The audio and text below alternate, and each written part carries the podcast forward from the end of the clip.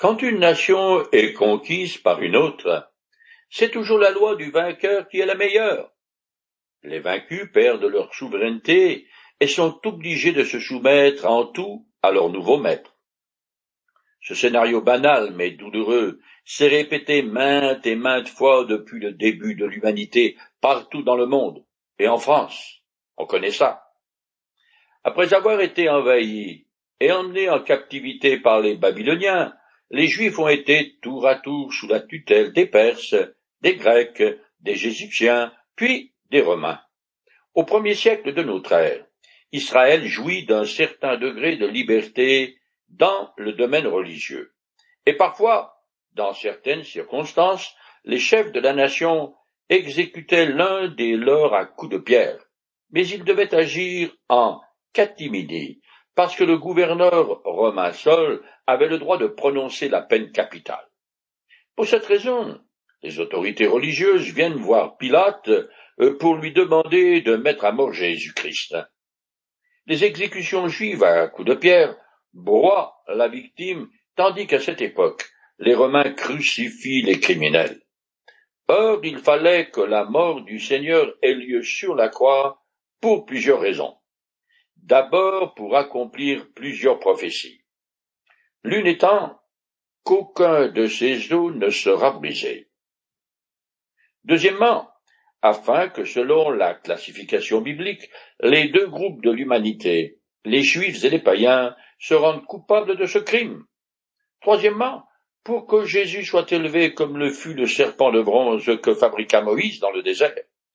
Une histoire très chargée de symbolisme. Enfin, toute personne maudite par Dieu doit être exposée, pendue, pour signifier que son crime, son péché est expié. Or, Jésus a été maudit parce qu'il a pris sur lui la malédiction de Dieu contre vous et moi, et contre tous les hommes.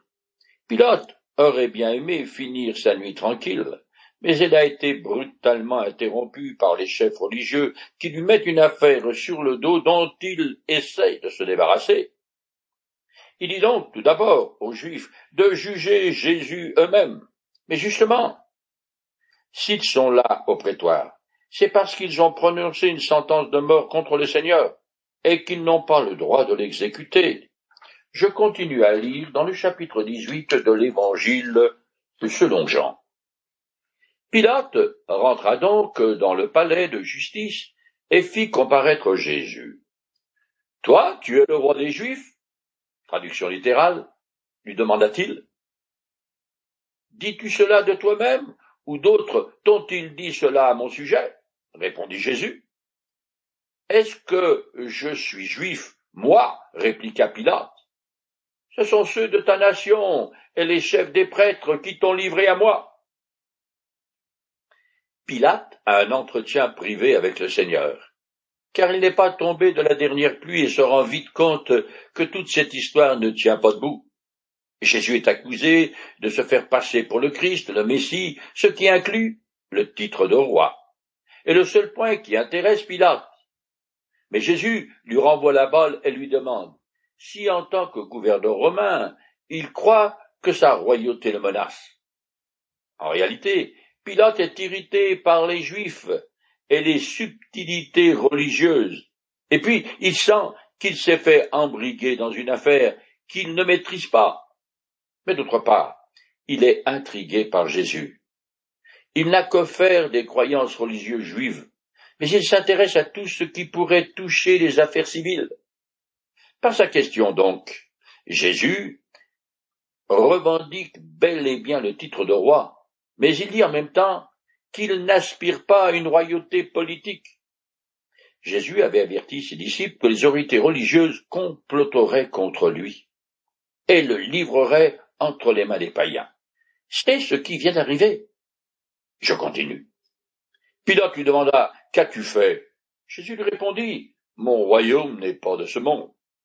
Si mon royaume appartenait à ce monde, mes serviteurs se seraient battus pour que je ne tombe pas aux mains des chefs des Juifs.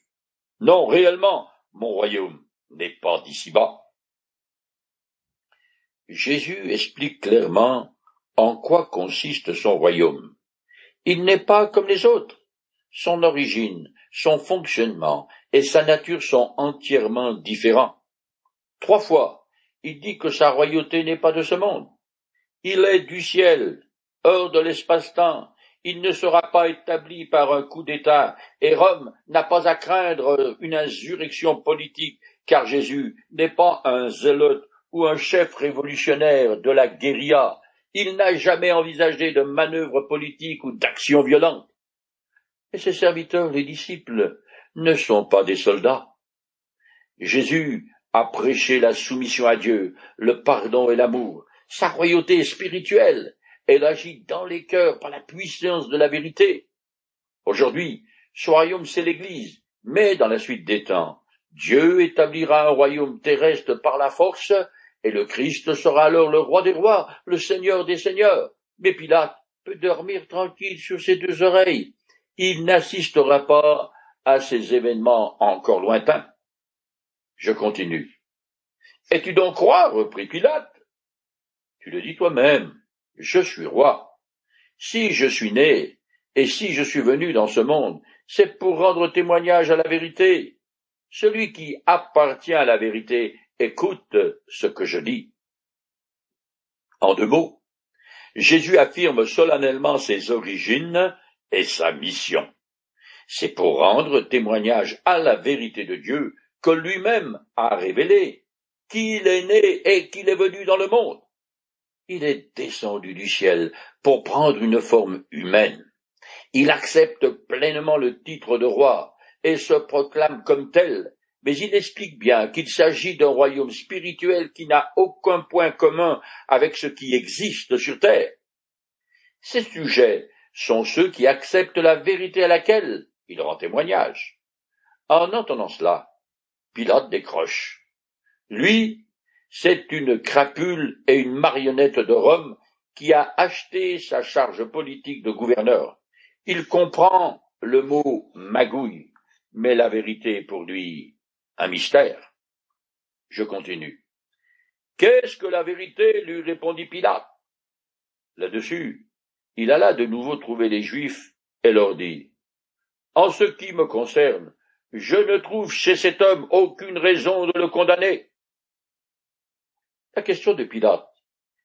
Qu'est-ce que la vérité a retenti au travers des siècles, mais il parle avec désinvolture, car lui, il ne croit qu'aux règles de la violence et de la ruse.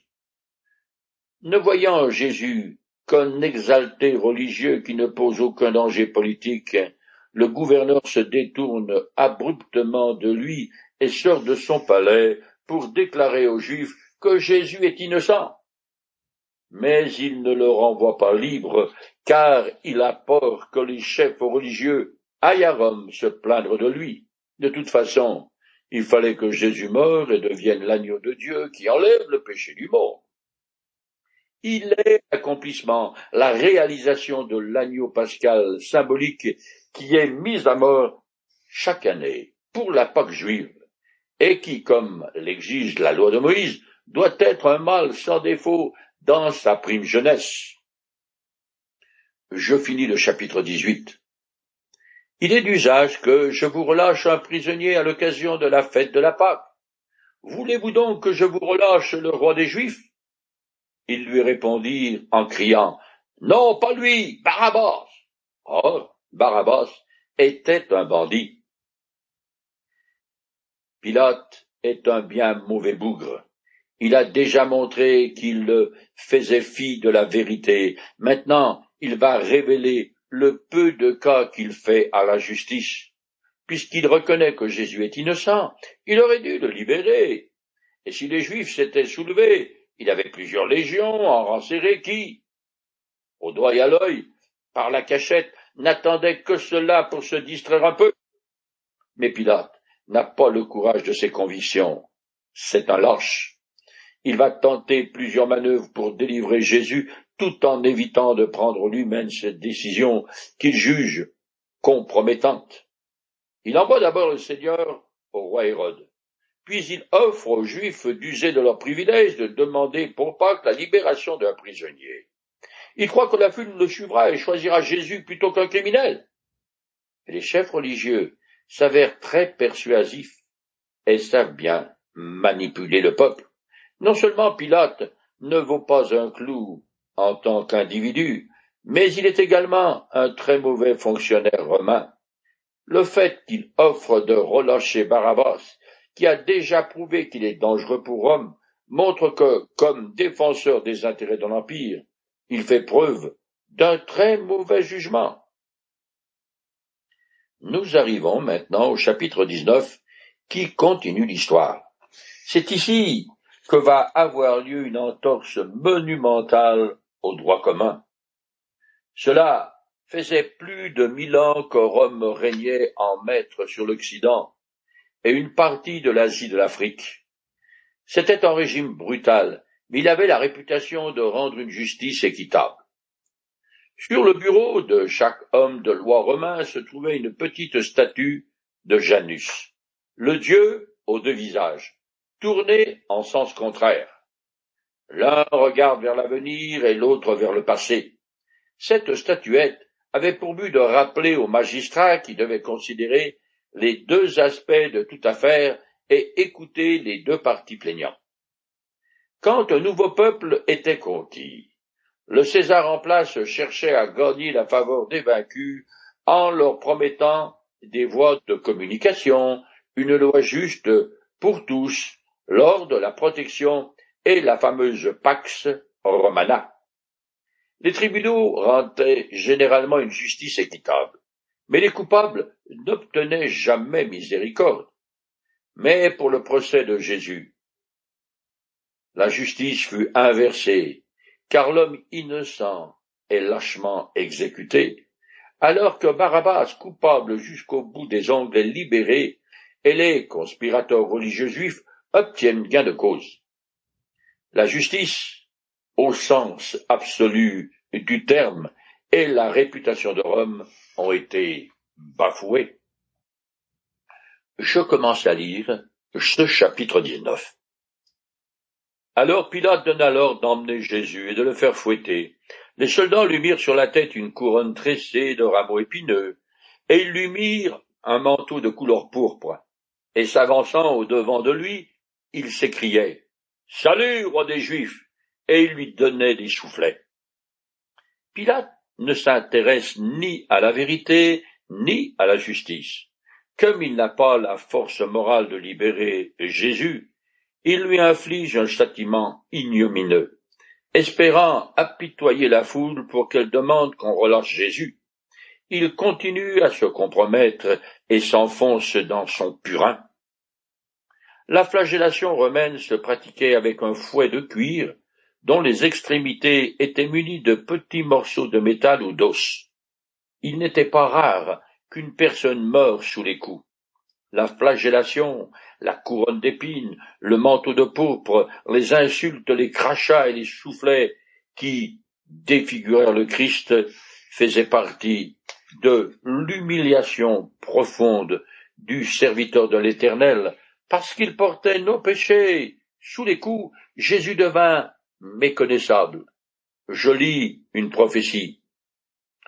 Beaucoup ont été horrifiés, tellement son visage était défiguré, et tant son apparence n'avait plus rien d'humain, car il accomplira le rite de l'aspersion pour beaucoup de nations.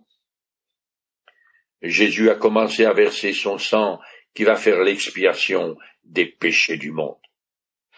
Je continue le texte.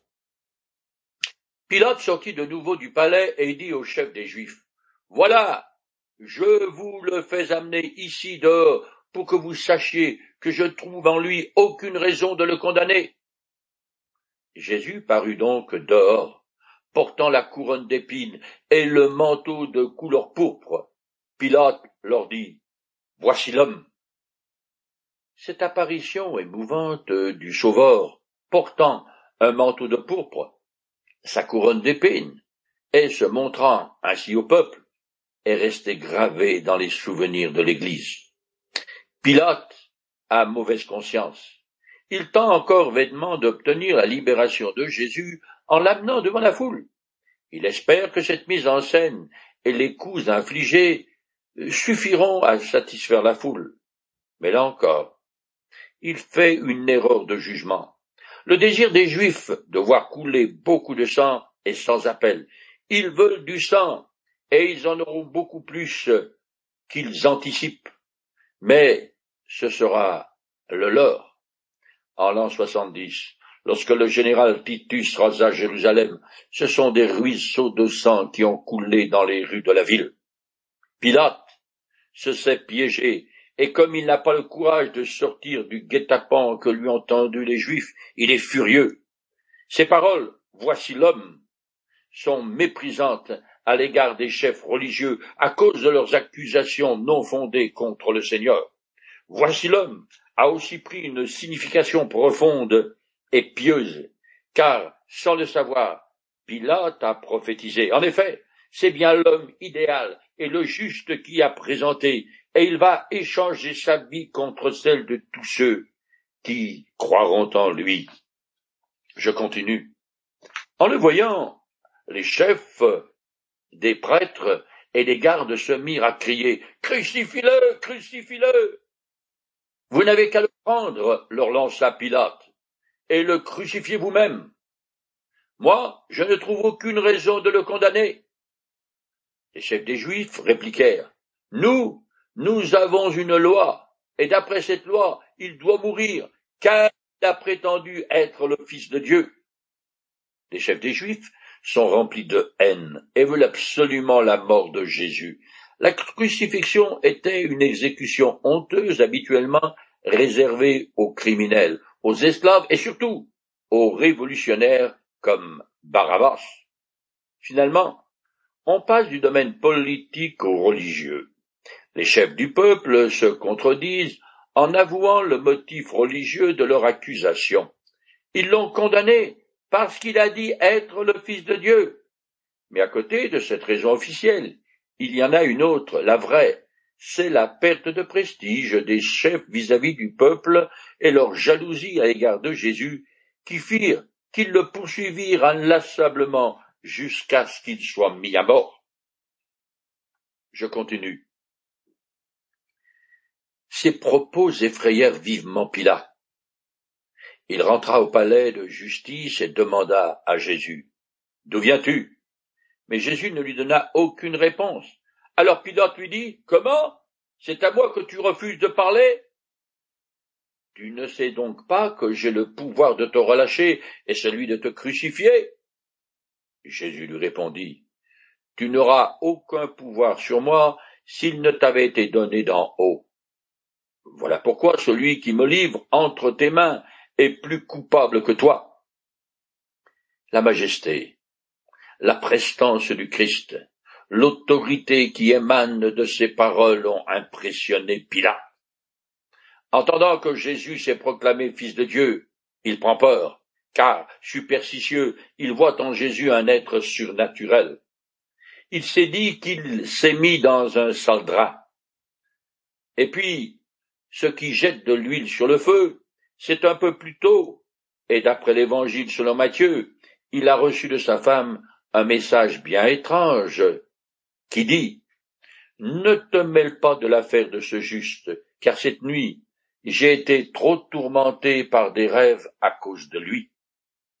Enfin, Pilate pose la bonne question à Jésus. D'où viens-tu? Mais le Seigneur refuse de répondre, ce qui blesse l'orgueil du despote. Cependant, Jésus lui a déjà dit qui il était. Et Pilate, l'ayant déclaré innocent, il a le devoir de le libérer. S'il refuse, il se charge d'un crime dont il devra répondre. Quand finalement Jésus dit, Tu n'aurais aucun pouvoir sur moi s'il ne t'avait été donné d'en haut. Cette parole décoiffe Pilate qui pâlit. Il a des sueurs. Il veut relâcher Jésus, mais il y a longtemps qu'il n'a plus la situation en main. Il est très très mal dans ses sandales, car les événements et les chefs religieux l'ont pris de vitesse. Puis Jésus, quoique lié, accusé et condamné, se pose en juge de ses juges. Il pèse dans la balance de Dieu, Pilate, et les chefs religieux et déclarent ces derniers bien plus coupables que le premier. Je continue. À partir de ce moment, Pilate cherchait à le relâcher, mais les chefs des Juifs redoublaient leurs cris. Si tu relâches cet homme, tu n'es pas l'ami de César. Si quelqu'un se fait roi, il se pose à César. Quand il eut entendu ces mots, Pilate fit amener Jésus dehors et s'assit à son tribunal au lieu appelé la place pavée, en hébreu Gabata. Les chefs religieux passent à nouveau du domaine religieux au politique et font appel au bon sens et à l'intérêt personnel de Pilate. Ils sortent le grand jeu et font retentir trois fois à ses oreilles le nom redouté de César. Il s'agit de Tibère, qui est alors malade, méfiant et cruel. Ami de César était un titre honorifique officiel qui était décerné à certains fonctionnaires impériaux avec des avantages. Pilate craint Jésus, mais il a encore plus peur des religieux juifs qui pourraient l'accuser de trahison devant l'empereur. Il craint de perdre sa place ou pire. Il sait que divers plaintes ont déjà été portées contre lui. Quelques années plus tard, Pilate sera appelé à Rome et destitué. Pilate doit choisir entre une royauté envers Rome et un juif étrange et méprisé. Politicien opportuniste, véreux et misérable pion de rien du tout, Pilate prend finalement une décision, même s'il ne s'est bavé que les mains dans une bassine d'eau, il se mouille complètement. Je continue. C'était la veille de la semaine pascale, vers la sixième heure. Pilate dit aux Juifs, Voici votre roi. Mais il se mit à crier, À mort, à mort, crucifie-le. Voici votre roi. Est-ce que je dois le crucifier? répondit Pilate. Les chefs des prêtres répliquèrent, Nous n'avons pas d'autre roi que César. Alors Pilate le, le leur livra pour qu'il soit crucifié. Ils s'emparèrent donc de Jésus. Selon l'usage romain, la sixième heure correspond à six heures du matin. Ceux qui condamnent Jésus sont obligés de faire un choix douloureux et compromettant. Pilate a bafoué la justice et choisi, par pur intérêt personnel, César plutôt que le Fils de Dieu. Les chefs religieux qui ont rejeté leur Messie se déclarent maintenant soumis à Rome plutôt qu'à l'Éternel. Autant l'un que les autres, ils vendent littéralement leur âme au diable ce qu'ils ont découvert à leur grande horreur dès qu'ils sont entrés dans l'au-delà. La déclaration Nous n'avons pas d'autre roi que César sont des paroles hypocrites dans la bouche d'hommes qui haïssent la domination romaine. Ce sont des paroles tragiques par lesquelles les Juifs renient solennellement Dieu. Leur seul vrai roi est le Messie qu'il leur avait envoyé. C'est ainsi qu'ils causèrent la réprobation et la ruine de leur nation. Pilate ne sait pas trop qui est Jésus, mais pour irriter les religieux, il déclare Voici votre roi. Cette parole est prophétique car le jour vient où dans une très grande gloire Jésus va bel et bien être proclamé le Seigneur des Seigneurs de tout l'univers.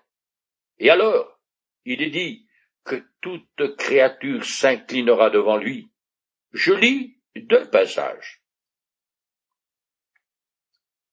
Car il est écrit, Je suis vivant, dit le Seigneur, tout genou fléchira devant moi, et toute langue donnera gloire à Dieu, afin qu'au nom de Jésus, tout genou fléchisse dans les cieux, sur la terre et sous la terre.